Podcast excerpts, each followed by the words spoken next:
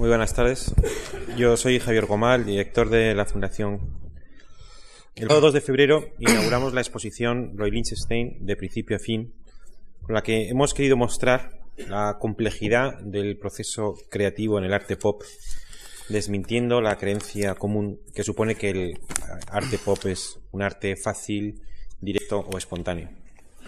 En torno a la exposición hemos preparado un ciclo de conciertos con el título Más Clásica, que trata de explorar el impacto de lo popular en la música clásica del siglo XX, y un ciclo de seis conferencias, Fenomenología del Pop, que se desarrollará a partir de ahora en las próximas tres semanas. En, ellas nos hemos propuesto abordar el tema del pop en una perspectiva amplia, pues es nuestra creencia, no es un movimiento artístico o, o estético, sin más, sino también en este sentido más complejo y comprende todos los ámbitos de la cultura y de la, vida de los años 60. Se abordará en este ciclo cuestiones como, además del arte plástico, al que está dedicada una conferencia, en otras conferencias cuestiones como la literatura, la música, los medios de comunicación masivo y de difusión y las profundas transformaciones sociales experimentadas eh, en el mundo en esa época. La conferencia de hoy tiene un carácter introductorio de todo el ciclo. El pop es un, básicamente un fenómeno de los 60 y un fenómeno norteamericano. Por eso hemos invitado a dar esta primera conferencia a Vicente Verdú, prestigioso estudioso, eh, observador atento y agudo analista de la sociedad contemporánea y muy buen conocedor de la norteamericana en particular, a la, que dedicó un libro, El planeta eh, americano, con el que obtuvo el premio eh, Anagrama en 1996. Vicente Verdú es escritor y periodista, se doctoró en Ciencias Sociales por la Universidad de la Sorbona y es miembro de la Fundación Nieman de la Universidad de Harvard. Como es bien sabido, escribe regularmente en el diario El País, ha escrito libros muy conocidos, diré alguno de ellos, mencionar alguno de ellos, uno emblemático sobre las relaciones de pareja en España en colaboración con Alejandra Ferrandiz, noviazgo y matrimonio en la burguesía española, y otro convertido en clásico entre los aficionados al fútbol, el fútbol, mitos, ritos y símbolos. Y otros de sus libros son El éxito y el fracaso, Nuevos amores y nuevas familias, China Superstar, Emociones, Señoras y Señores, que obtuvo el premio Espasa de Ensayo. Y en Anagrama han tenido con esta editorial una fecunda relación, tanto literaria como ensayística, y dentro de los títulos de este último ámbito podemos citar Días sin fumar, el ya mencionado Planeta Americano, El estilo del mundo, la vida en el capitalismo de ficción, y su último libro, publicado en debate, Yo y tú, objetos de lujo. Les dejo con Vicente Verdú, no sin antes darle la más cordial eh, bienvenida a este ciclo y a la Fundación. buenas noches a todos. Muchas gracias por, asistir. Eh, debo dar las gracias a, la Fundación, eh, de la que he sido siempre un seguidor y admirador, y más todavía si se me sitúa en, en un ciclo referido a la pintura, de, la que soy muy aficionado, no, especialista, pero en ese disfrute de, la amateur. Y, agradecer también pues estar encuadrado en, este ciclo que, comparto con, con, buenos amigos y gentes prestigiosas a las que también admiro mucho. Bueno, gracias eh, en suma a todos ustedes eh, por estar aquí, que emplean el tiempo en esto en vez de, hacerlo en otra cosa que a lo mejor le reportaría mayores beneficios y que ya no rescatarán jamás en los minutos que, están dedicando a atenderme.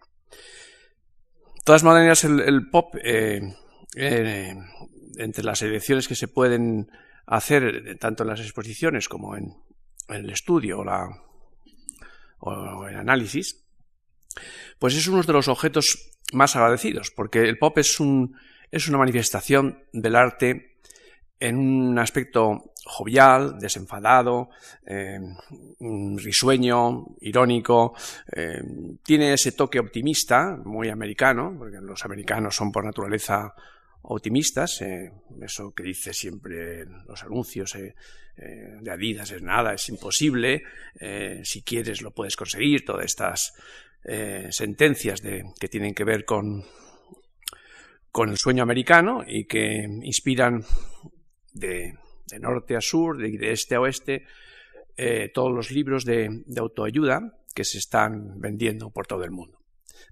Eh, no puedo ser más grande, no puedo ser más alto, pero puedo ser mejor, dice, dice Warlaski cuando trata de, de, contagiar el optimismo, las ganas de vivir, la sensación de que, de que las cosas eh, mm, que nos enturbian, que nos angustian o que nos vuelven eh, mm, intrincados, pues lo que hacen es reducir la productividad, reducir la, el goce del mundo, reducir la comunicación y el goce de los demás, y que en suma no pertenecen, digamos, a ni a su filosofía, ni a su psicología, ni a su cultura en general. Es una, cultura mm, expresiva, extrovertida y, comunicativa. No en vano, pues se ha convertido en la cultura pop de, todo el mundo.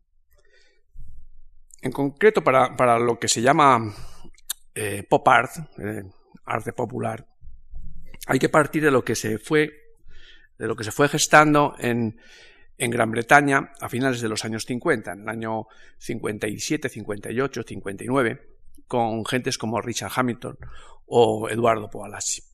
Este movimiento, que estaba integrado dentro de un grupo que se llamaba Grupo Independiente y que a la vez era tan independiente que incluso era independiente de sí mismo, porque nunca llegó a estar muy cohesionado, fue el que estableció algunos primeros pasos de lo que después recogieron con toda exultación tanto Liechtenstein como Warhol, que son los dos, los dos pilares eh, del pop en el mundo. No haré más eh, eh, exposición de esta, de esta historia porque ya tendrán ustedes la oportunidad de, de recibirla a través de gentes que, que lo harán con más detalle y con más conocimiento. Pero en esta, en esta gestación del pop hay efectivamente un ambiente optimista y eufórico que corresponde a ese tiempo de, los 50, sobre todo en Estados Unidos, que se representan en las películas o se representan en los diseños de los automóviles y, que tiene como un propósito de resarcirse de, los, eh, de la Gran Depresión, en primer lugar, en Estados Unidos, que fueron quienes la sufrieron, y después de todas las penalidades de, la Segunda Guerra. Estados Unidos, la Segunda Guerra, como, como es cierto, no se sufrió tan, tan, tan atrozmente como en Europa, pero efectivamente murió mucha gente, había esa, esa sensación eh, oscura sobre la sociedad y además arrastraba todo el pozo de, de la Gran Depresión. Bueno, todo el esfuerzo que se hizo en, esa época a través de las políticas keynesianas que inauguró Estados Unidos y toda la industria de guerra que se desarrolló para abastecer a las tropas norteamericanas que, lucharon en Europa, eh, se desenlazó en un gran crecimiento económico, en un gran crecimiento de, la tecnología, en un gran crecimiento del empleo y en una abundancia de dinero que no solo por contraste, pero también por mucho contraste eh, con lo que habían sido los años, los años 30 y la mitad de los 40, hizo que los años 50 parecieran como una eclosión eh, gloriosa en la que merecía la pena vivir. Eh, ese ambiente que, en primer lugar se contagiaba a Europa a través de, Gran Bretaña explica la base, digamos, tonal, el, el ánimo en el que el pop crece. Pero para hacerlo con más eh, concreción, hay aspectos que tienen que ver, como ya he insinuado, con la economía y que se manifiestan en una producción más, eh, más efectiva, eh, en, en, la en factorías que hacen productos en mayor cantidad en serie y más baratos, con lo que hacen lo hace más accesible, coincide con que el, sistema que empezó a aprobarse en Estados Unidos de las ventas a plazos en los años 20 empieza a desarrollarse en Europa y, se crea ese estado de ánimo de eh, consuma hoy y pague mañana. No hay que esperar ah, el sacrificio para obtener la recompensa, sino que puedes obtener la recompensa y después viene el sacrificio, lo que iría poco a poco conformando lo que es la sociedad de consumo y después la cultura de consumo, que es un, es un fenómeno partiendo, que partiendo de la producción y de esta relación con la producción, cambia la concepción del mundo y la concepción de la cultura. Eh, me detendré en estos unos momentos porque es importante para, entender tanto la sociedad que se va, que se va eh, esbozando entonces, como para entender la que se va después consolidando hasta nuestros días.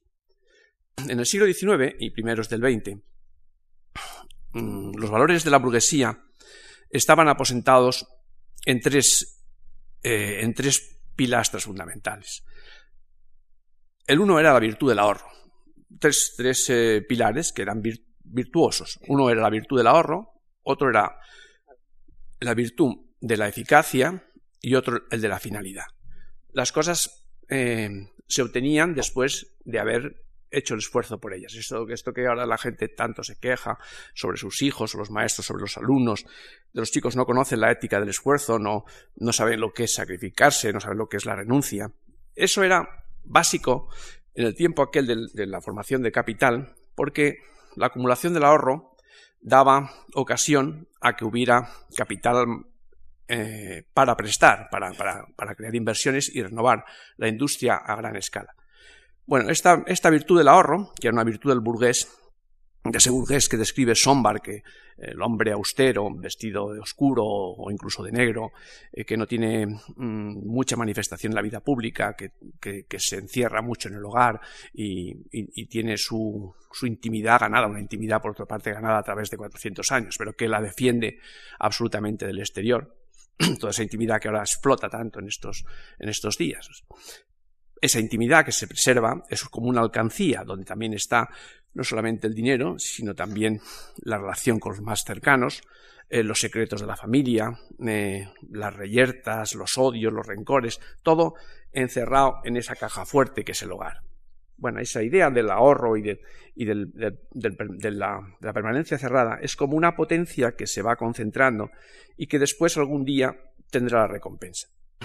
En la vida terrena es la es la es el, es el diseño de unos estudios, una carrera, un matrimonio, una familia, una profesión desarrollada, un fin después de vivir en la misma en el mismo hogar hacia un mismo eh, nicho en el cementerio junto a, la pareja y, y, la familia, toda esa, esa proyección lineal de la vida que tiene un principio y tiene una finalidad, que es la otra virtud burguesa.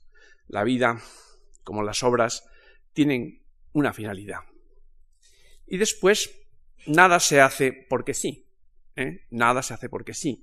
Eh, las cosas se hacen teniendo una utilidad. El hacer porque sí, eso del arte por el arte, o el gozo por el gozo, eh, es una cosa cercana a la transgresión o al pecado.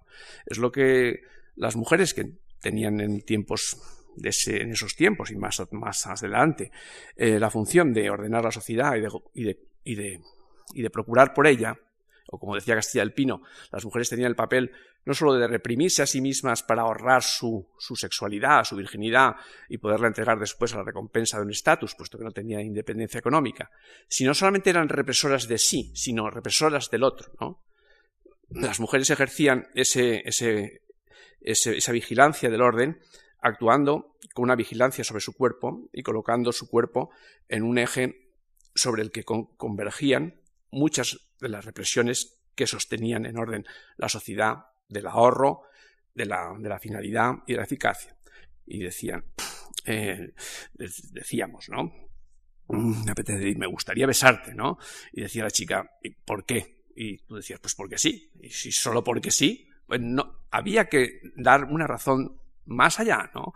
Eh, esa idea de, de, la finalidad o de la utilidad, junto a la del ahorro, vuelvo a decir, definían una cosmología que, naturalmente tenía que ver con la producción, tenía que ver con, el desarrollo y tenía que ver eh, con las necesidades eh, propias de, lo que era el sistema capitalista en, ese momento. ¿Qué, pasa ahora?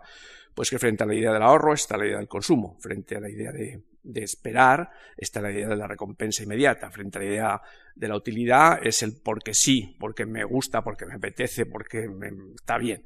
Y, y después, respecto a, respecto a la utilidad, pues está el sentido de la aventura. No porque sea útil, sino porque es divertido. ¿no? esas, esas, tres funciones que se han, dado la vuelta están inscritas en, el seno del movimiento pop. El movimiento pop es un movimiento que no tiene ideología, que no se expresa a través de una, visión utópica, como hacían los burgueses cuando decían hay un más allá, esa idea religiosa de la vida, de hay un, fin, no solamente los que eran muy religiosos, sino los que eran muy ateos, como los marxistas, por ejemplo, pues tenían un más allá que el, paraíso proletario, ¿no? Siempre había un más allá.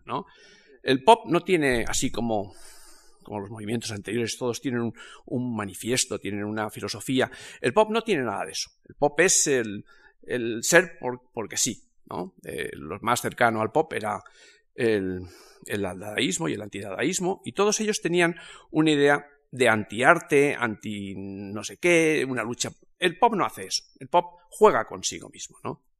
Juega eh, a través de, de, una expresión que no busca la finalidad, ni busca eh, revolucionar, ni transformar el mundo, ni nada de eso. ¿Por qué?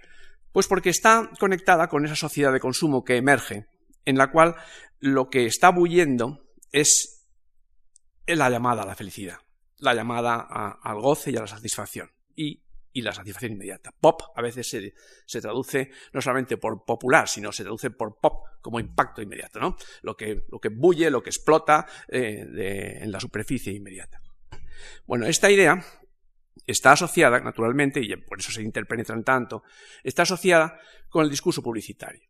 Eh, en la medida en que, en que las empresas eh, se habían desarrollado y los sistemas de producción habían mejorado mucho, aumentando la eficacia y aumentando la productividad, y por lo tanto el número de unidades en serie, pues necesitaban colocarlas en el mercado. Y para colocarlas en el mercado tenían que ir rompiendo esas costras de ahorro, de, sentido del ahorro de la gente, porque eso era la antítesis de lo que podía desear una producción masiva necesitaba que la gente empezara a sacar dinero de eso o ahorrara menos de la alcancía en la hucha y, lo tuviera disponible para el gasto. Y también que rompiera con el sentido ese conservador y, entrara más en la aventura de entrara más en la aventura de empeñarse, si era necesario, para, para, para comprar la superproducción.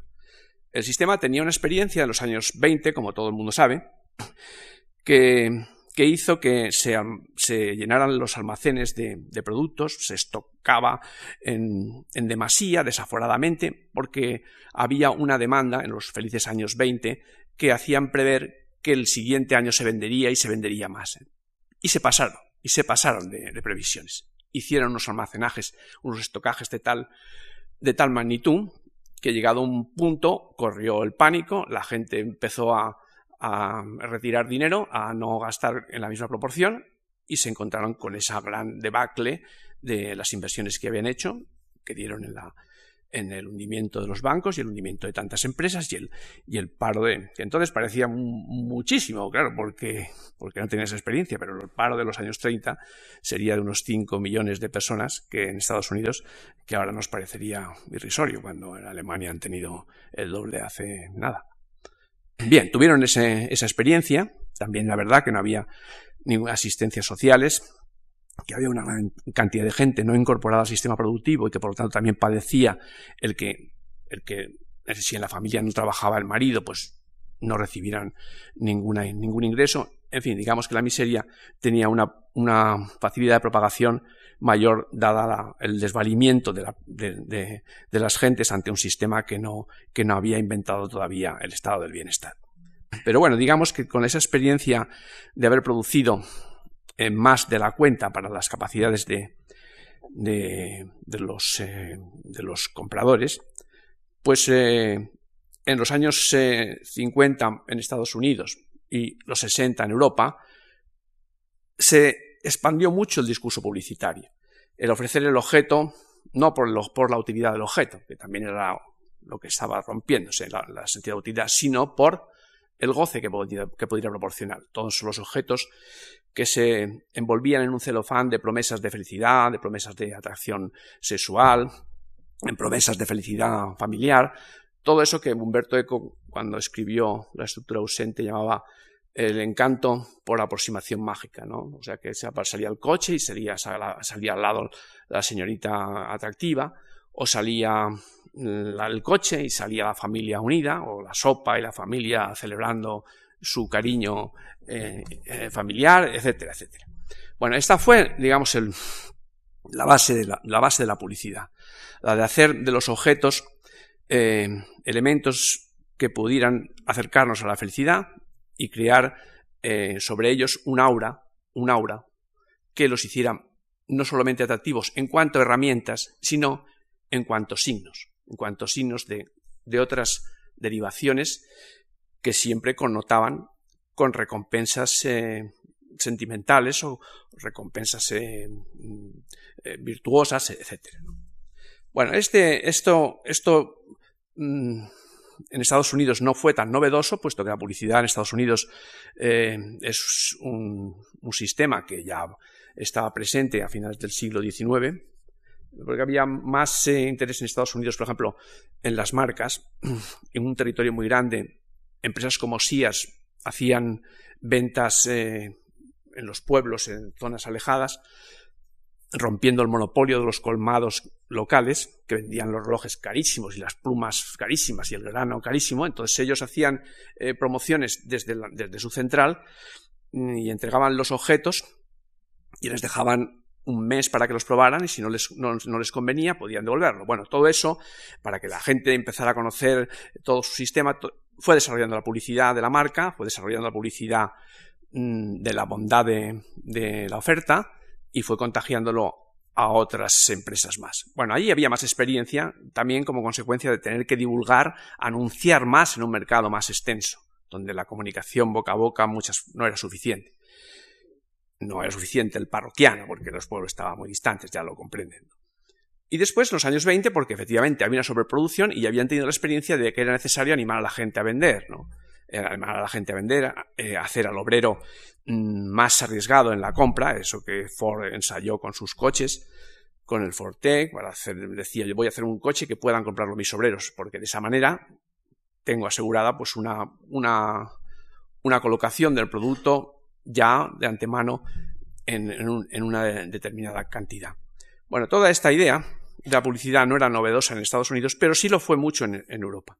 Fue mucho en Europa porque, por otro lado, pues salíamos también en Europa, nosotros de nuestra propia guerra antes, pero todos en el año 45 de la Segunda Guerra Mundial, una catástrofe de, millones y millones de muertos que dieron lugar además a, pensamientos eh, muy negativos, toda la derivación del existencialismo, que después también se reflejaba en, la pintura y se reflejaba en, en la música, eh, toda esa, ese ambiente penoso, de pesadumbre, eh, todo eso empezó a contrastar con estas luces que aparecían en la publicidad.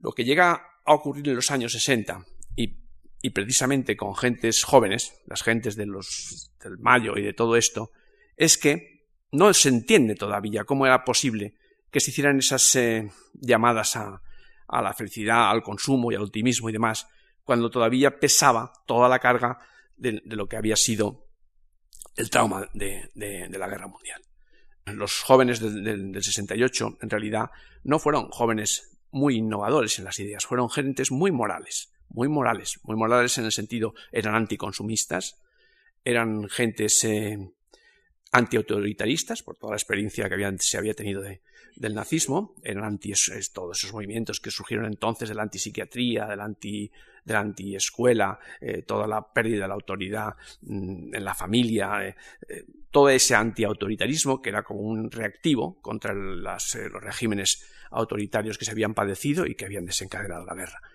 No eran muy innovadores en este sentido y tampoco fueron muy, muy muy solidarios en el sentido de una transformación, eh, transformación colectiva de, la sociedad. Los, los jóvenes del 68 eran muy, muy individualistas, muy de, gustos eh, personales y de afirmación del yo, ¿no? Eh, eh, y sembraron, sin embargo, bueno, sembraron, sin embargo, no, sembraron simultáneamente a su juventud, que también fue un fenómeno importante en la sociedad, porque fueron las gentes que empezaron a salir en el baby boom, nacidos después de, los años 45, que llenaban mucho la sociedad y la, matizaban mucho de juventud, eh, fueron los, los, que reclamaron, después de haber estado padeciendo eh, pues con esa misma idea moral de, desajustes, de injusticias y demás, decían la revolución now. ¿no? Ese now de la revolución tenía dos vertientes. La una era, efectivamente, no se puede esperar más, como no se puede esperar más ya redimir la injusticia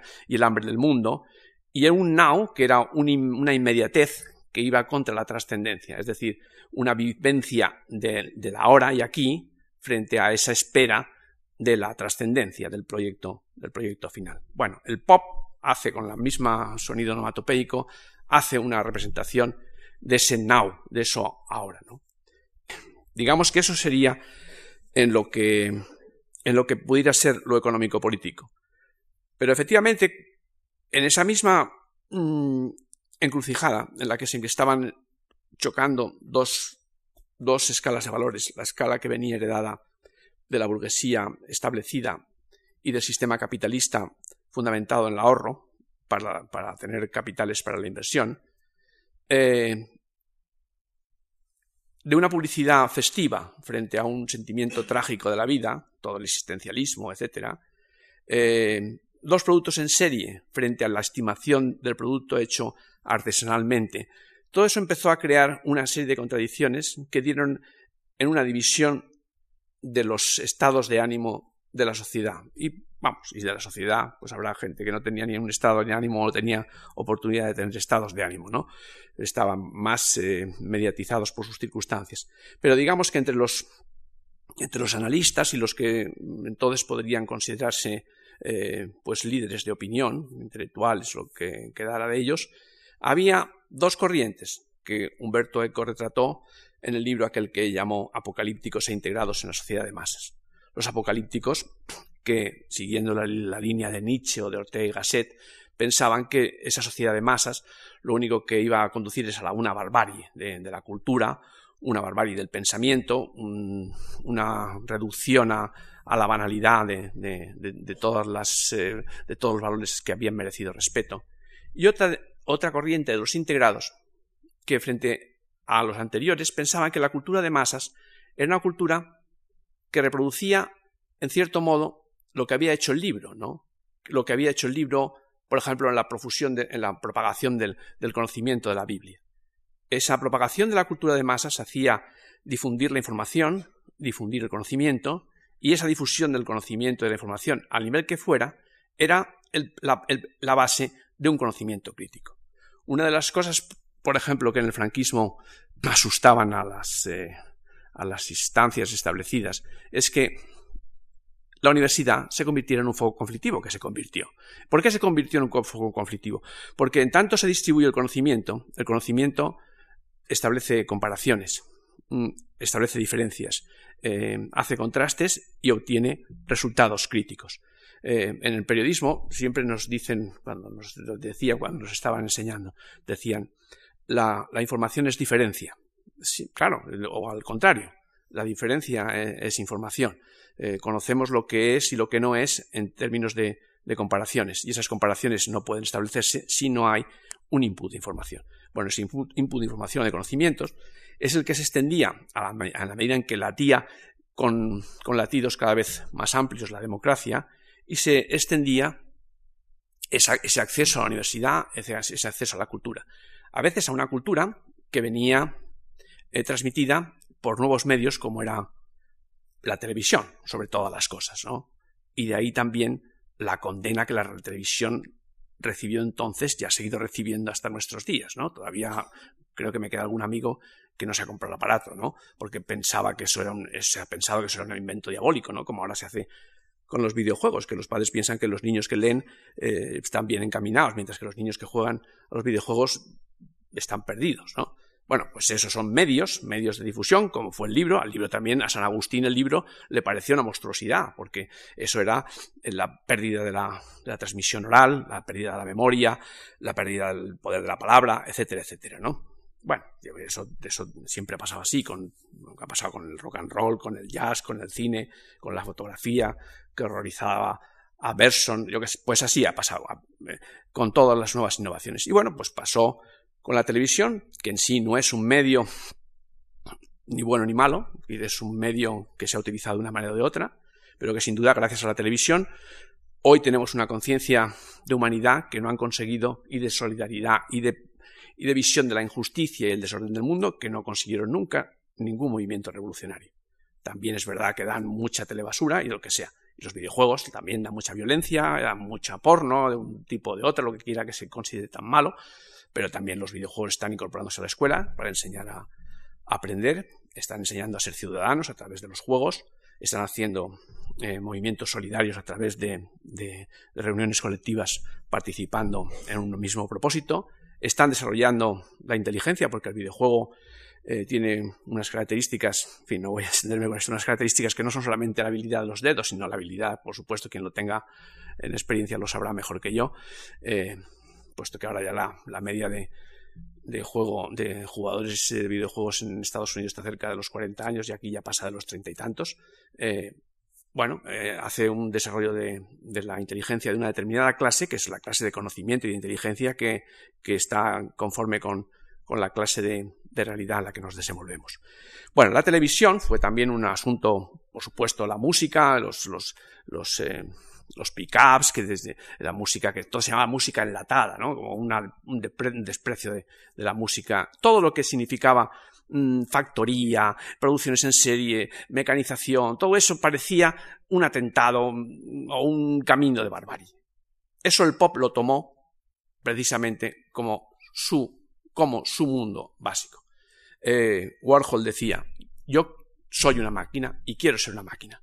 Eh, y cuando les hacían, le hacían entrevistas para que explicara el pop, decían, no tengo nada que decir. Le hicieron múltiples entrevistas, no hay nada que decir. Es, esto es lo que es y es una producción maquinaria. Y tengo una frase también de, de, los primeros eh, británicos que estuvieron involucrados en el movimiento de, del pop, Richard, de Richard Hamilton, que decía, mi deseo respecto al arte es que sea efímero, es decir, no con trascendencia, que sea popular, que sea barato, que sea producido en serie, que sea joven y que sea ingenioso.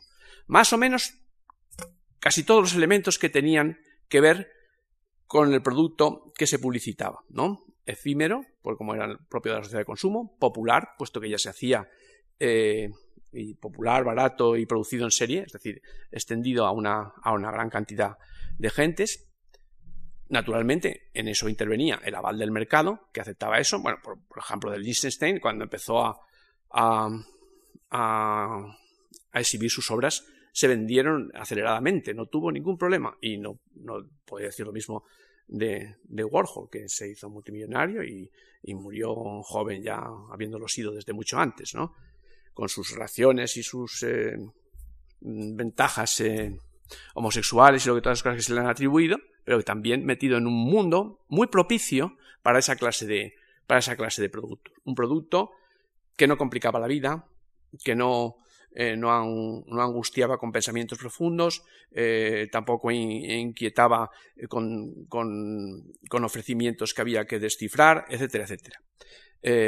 muy propio de Estados Unidos, porque Estados Unidos como ha dicho Javier Goma al presentar el ciclo, Estados Unidos es muy es muy la columna vertebral del pop. Y lo es porque Estados Unidos nunca ha tenido una cultura culta, es decir, una cultura con culto.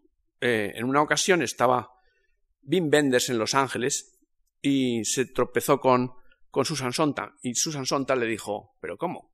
Un hombre tan culto como usted en un país en en donde no hay cultura. Y dice, hombre, pero usted no sabe qué alivio es ese el de estar en un espacio donde no haya cultura. Bueno, esa, esa sensación, esa sensación es la que transmite el pop. El pop no sé, ni dice ni deja de decir. hace hace una, una, una, exposición de la banalidad. Una exposición de la banalidad eh, por la banalidad. Y sin, y sin otro. Mm, y sin otro fondo. Eh, no hay ni falacia, ni, añagaza, ni sugerencia, ni sugestión es esto que es, ¿no? como decía Warhol, no tengo nada que decir, ¿no? No hay nada que decir.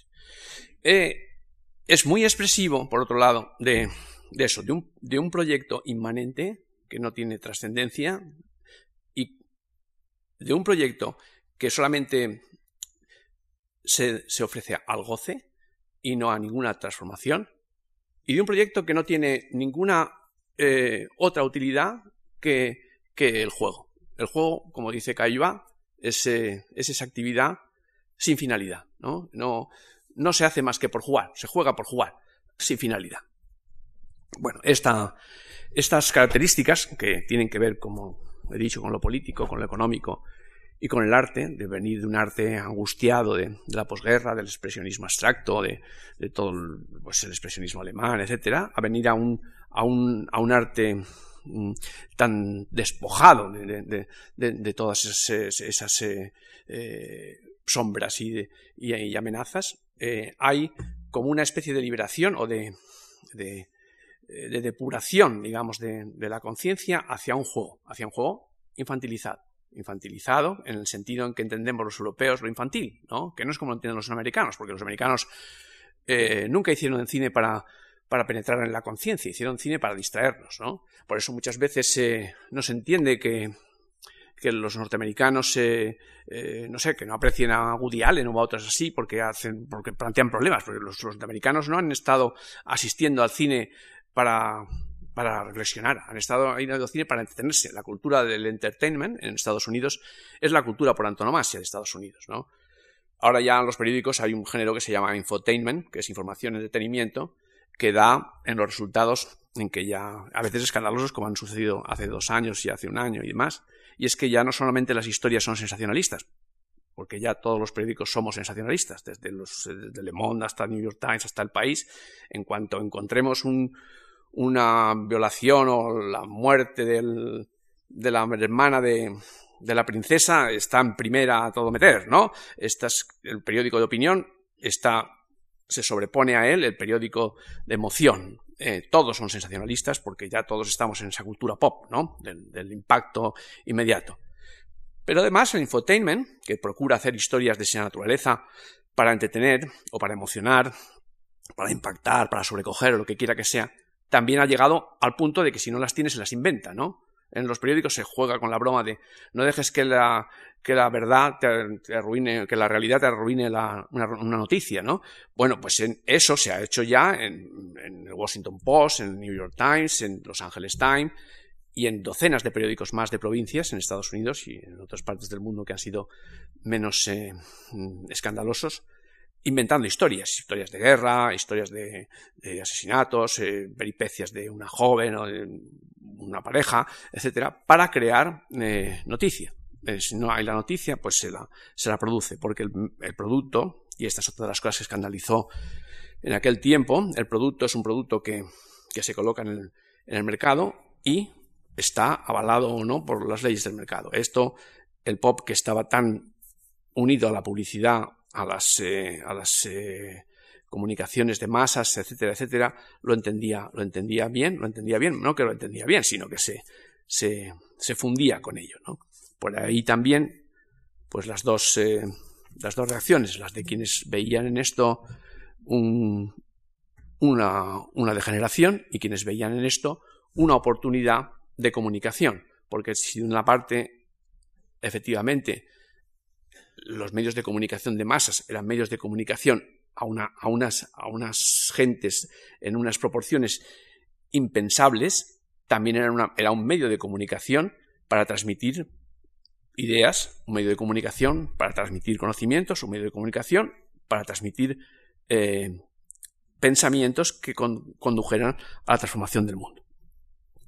Bueno, en estas eh, dos eh, vertientes se han mantenido siempre eh, los medios de comunicación de masas. ¿eh? Por una parte son una expresión democrática, por otra parte es una expresión de, denigración, como estamos todo el tiempo hablando de lo mismo, ¿no? La masa nos, eh, nos, iguala a todos, de otra parte la, igualación de todos es, un ideal democrático. esas contradicciones que siguen, siguen mm, formando parte de la de la discusión sin resolver entre las élites y el pueblo, entre el pensamiento exquisito y el pensamiento popular, entre la cultura de algunos, eh, que para la cual es necesario tener unos conocimientos previos que nos permitan acceder a eso extraordinario que está más en el fondo, o la cultura, esta cultura de entretenimiento que se, que se ofrece no, eh, no a unos pocos, sino a, cualquiera. Bueno, en, esa, en esas dos tesituras, eh, el mundo ha resuelto mm, este panorama que, que ahora vivimos y que hace todavía eh, muy actual el nacimiento del pop, naturalmente. Lo hace en el sentido de que, por una parte, esa sensación de banalidad de las cosas está cada vez más presente en el mundo en relación al otro mundo que nosotros pensábamos profundo y valioso. Bueno, siempre hemos tenido mm, siempre hemos tenido la dicotomía entre lo profundo y lo superficial. Cuando veíamos una chica, a veces los chicos lo decíamos, ¿no? Eh, es guapa, pero es superficial. Eh, quiere decir que, bueno, hay que, hay que restar valor porque es superficial. Bueno, lo profundo era lo, lo, importante y lo superficial era lo, lo despreciable o lo desdeñable. Pues lo profundo tiene que ver con una cultura que se adquiere en vertical, que se adquiere a través del libro, que se adquiere a través de la escritura. La escritura es un, es un medio que, que se expresa en garabatos, de manera que si uno no presta toda la atención, intensifica la atención, no obtiene ningún resultado. Cualquier libro, cualquier novela, lo que quiera que sea, las emociones que uno eh, siente, los celos, la traición, la cobardía, son sus propios celos, su propia, su propia cobardía o su propia pasión las que transmite a los garabatos para que le devuelva el sentimiento.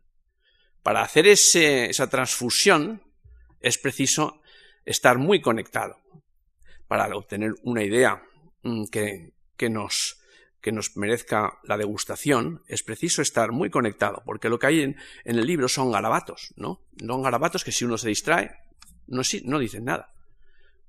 Compares eso con una película de efectos especiales donde uno puede estar eh, eh, desatento porque le están eh, haciendo tremolar en, la butaca y donde los, los, cambios de circunstancias y demás hacen incorporarse a la acción. O los videojuegos también. Los videojuegos tienen una particularidad muy particular, que es la que tiene también el fútbol o los deportes, ¿no? Y es que el final no está escrito. Así como en las novelas, bueno, pues uno siempre sabe que está leyendo algo que alguien escribió antes y conoció su desarrollo y su desenlace, ¿no? El videojuego no es así. El videojuego se está viviendo eh, opciones distintas y uno va creando los vericuetos por donde sea aquello se desenvuelve y hasta donde nos conduce. Esa, esa experiencia de vivir por primera vez aquello, como pasa con la pasión por el, por el, fútbol, por ejemplo, por los deportes, ¿no? Donde todavía pensamos que un, eh, Madrid-Huelva puede ganar Huelva. Y de hecho, pues ganó el Recreativo 3-0 al Madrid en el Bernabéu hace poco, ¿no? Puede, puede ocurrir, puede ocurrir, porque aquello es como la vida, ¿no? Hay injusticias, hay casualidades, hay desórdenes, eh, hay colaboración o no colaboración, hay egoísmos, bueno, hay altruismos, todo esto, ¿no? Esta idea de la vitalidad o de la, de la, copia de la vida es lo que mm, eh, se ha descrito a veces como experiencias realísticas, ¿no? No son la realidad, pero son como la realidad. Bueno, pues en, ese sentido, eh, digamos que la experiencia que tenemos del libro, vuelvo a decir, es una experiencia en la que somos nosotros quienes le concedemos esa realidad, mientras que la realidad virtual y todos los nuevos eh, ingenios que hay ahora son ellos quienes proporcionan la realidad o la oportunidad de interaccionar, de interaccionar con ello. El libro es en profundidad. Se va en vertical a intensificar la atención y llegar al fondo de las cosas, como se dice, ¿no? Mientras que nuestro el conocimiento actual es un conocimiento en superficie, es un conocimiento, como representan los cuadros de Liechtenstein, es un conocimiento plano, en superficie, y con puntos, escaneado. Eh, es el conocimiento este de, de las pantallas, ¿no? Que tienen los niños, los chicos jóvenes, y no tenemos los adultos, ¿no? Eh, por eso muchas veces no entendemos la publicidad o nos perturban las ciudades como Tokio, como Nueva York, o las discotecas o las películas de acción. nosotros veíamos estas quijas en tiempos y veíamos un hilo argumental que iba del principio a fin, pero ahora se ve uno CSI y hay tres hilos argumentales que se cruzan y no puede uno conseguirlos, ¿no? Porque el conocimiento no se hace en profundidad, es lo que pasa con los puntos del Si uno se fija en un punto, no ve nada. Tiene que mirar en mosaico, tiene que mirar en superficie. Tiene que mirar cómo se miran las pantallas. Los niños, que muchas veces se dice, mm, dicen a los padres, su, hijo padece de déficit de atención. Hombre, pues gracias a que padece de déficit de atención se entera de algo. Porque gracias al déficit de atención eh, puede tener una visión panorámica. Si tuviera una concentración de atención no se enteraría del ámbito. Esta es una de las muchas cosas que están ocurriendo en la enseñanza actualmente. Eh, que el maestro se empeña en que los niños lean, ¿no? Incluso la Comunidad de Madrid hace propagandas para que los niños lean. Que lean lo que sea, que lo que quiera que sea. Pues no, señor, lo que quiera que sea. Primero, porque los libros son buenos, malos, regulares, son mm, perjudiciales, son beneficiosos, según lo que haya dentro del libro, ¿no? Y la otra es porque antes, como decía la canción esa de Vainica Doble, todo el saber estaba en los libros. Pero ahora casi, casi hay muy poco saber en los libros en relación a todo el saber general, ¿no? El saber está, es la cultura difusa. Los chicos aprenden, mm, los jóvenes aprenden de, de los viajes estos de low cost, lo, que no se puede decir, o sea, porque viajan en, unos años eh, de, su, de, su, juventud, lo que no viajó Ortega en toda su vida, ¿no? Ven países, se relacionan con parejas de otras eh, condiciones, otras creencias, otras razas, eh, están viendo mil pantallas, tienen una comunicación múltiple con muchos en, en sus móviles, en sus mensajes cortos, etcétera, etcétera. ¿Cómo lo tienen? Superficial, efímero. Eh, es múltiple, es extensivo, pero no intensivo. Es en superficie y no en profundidad. Es como son las parejas. Las parejas no son esas parejas, mm, eh, esas parejas eh, no sé cómo llamarlas, eh, parejas vitales, trágicas, de todos, los dos en una misma carne, los dos en la misma sangre y toda la vida, ¿no?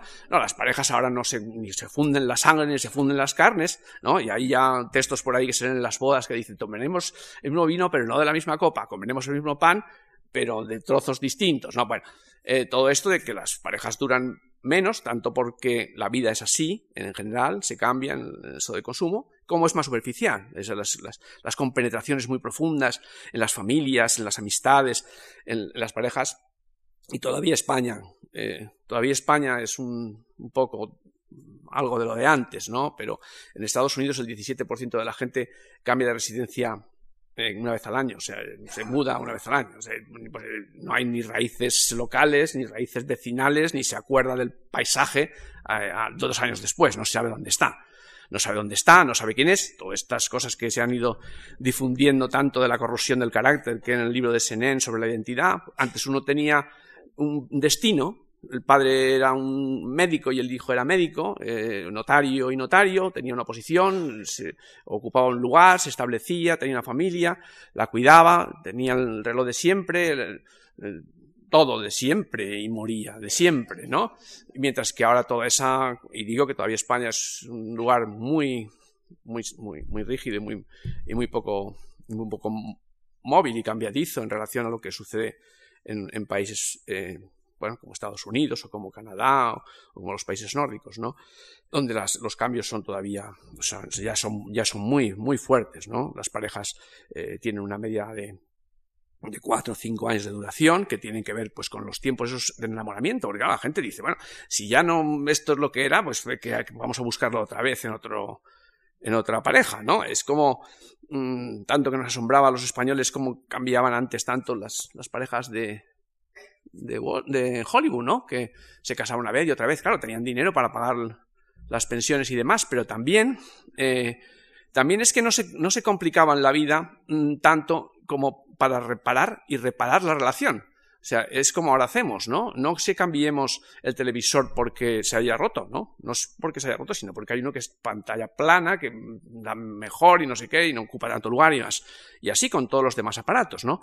No esperamos sacudirlo a ver si sigue funcionando, como hacíamos con la pareja, a ver si podemos reanudar la relación y, que esto se arregle. No, pues no va, no va, ¿entiendes? Y se cambia, ¿no? Este, este recambio de, de las cosas es, es el recambio que tiene que ver con inversiones en menos profundidad, en menos duración, en menos perdurabilidad y más en superficie.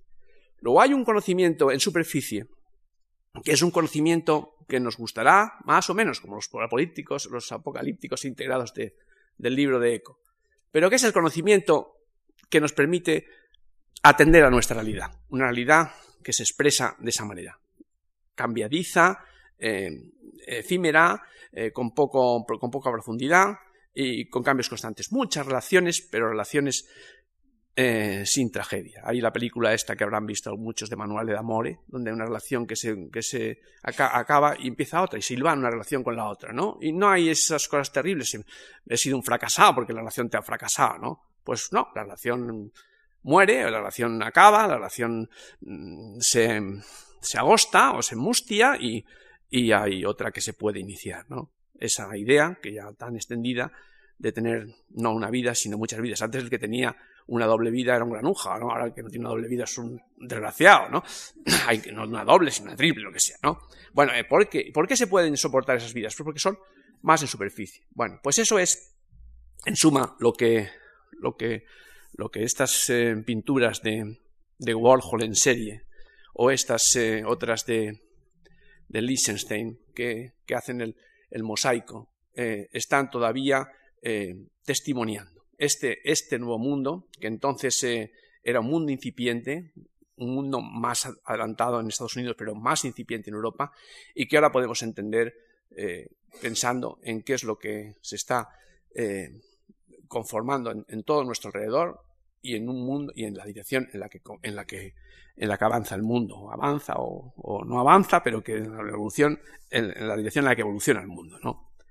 Por eso diré para terminar que, que que cuando Baudrillard escribió ese, ese libro, que habrán leído algunos, que se llama El crimen perfecto, y habla de, de, la, de la banalidad de la banalidad, la banalidad que no tiene trasfondo, no es la banalidad mm, maldita, ¿no? No es, la, no, es el, no es la banalidad de la, de la, parte maldita que diría Bataille, ¿no? Sino la banalidad de la banalidad, y sin más eh, profundidad, termina el, el capítulo diciendo que Warford no forma parte realmente de la historia del arte forma parte simplemente de la historia del mundo. Esta, esta es la idea. Eh, no es un capítulo más de la historia del arte, sino, como no quiso además serlo, no es un arte con ideología, no es un arte con mensaje, es un, es un como, como una estampa, una estampa de una realidad del mundo, que entonces eh, algunos mm, no intuyeron ni nada, sino simplemente tenían un pálpito que procedía también de sus propios eh, ejercicios profesionales y de sus propias relaciones en el mundo neoyorquino de, entonces, y que recibió el favor del público, tampoco sin saber bien qué, pero que naturalmente connotaba con una clase de, de, sentimentalidad, que es lo que finalmente ha decidido eh, en tantos aspectos el sensacionalismo en la información, los más media y el sensacionalismo en el arte. ¿no? ahora que lo digo, pues Sensation es el nombre de los, jóvenes eh, artistas británicos que se hicieron famosos precisamente buscando la emocionalidad, la sentimentalidad de, sus creaciones, más que, más, que un, más que un conocimiento de la condición humana profunda. En el arte siempre hay dos elementos que, que funcionan en dialéctica, eh, que es el, afán de conocimiento, que eso estaba muy expreso en las vanguardias, eh, en los experimentalismos, y el afán de comunicación. ¿no? Alexandre me decía, en las, pocas veces que tuve oportunidad de verle, me decía, el poeta que por fin decide escribir para sí mismo se suicida por, falta de destino. Pero entonces teníamos, en, tiempos en los que había una élite cultural, teníamos recompensa suficiente con que esa élite nos leyera y nos eh, comunicara sus impresiones, ¿no? Después, cuando esa élite fue dispersándose, fue de una parte deteriorándose y de otra parte desvaneciéndose, eh, por la masa y, y desarticulada por las distancias de las, ciudades y demás, la compañía la hemos necesitado del público, del gran público. Y la prueba la tenemos en tantas gentes que han cambiado sus estilos, han cambiado sus lenguajes, han cambiado incluso sus géneros, buscando esa, esa relación con el público. La, la, digamos que el prurito de conocimiento, de experimentación, de, traspasar una realidad para llegar a otro punto todavía inexplorado, ha ido perdiendo fama y ganándola es recibir el apoyo general, el, apoyo general de las masas, ese que, está tan expresado en, la, en el arte popular. Muchas gracias.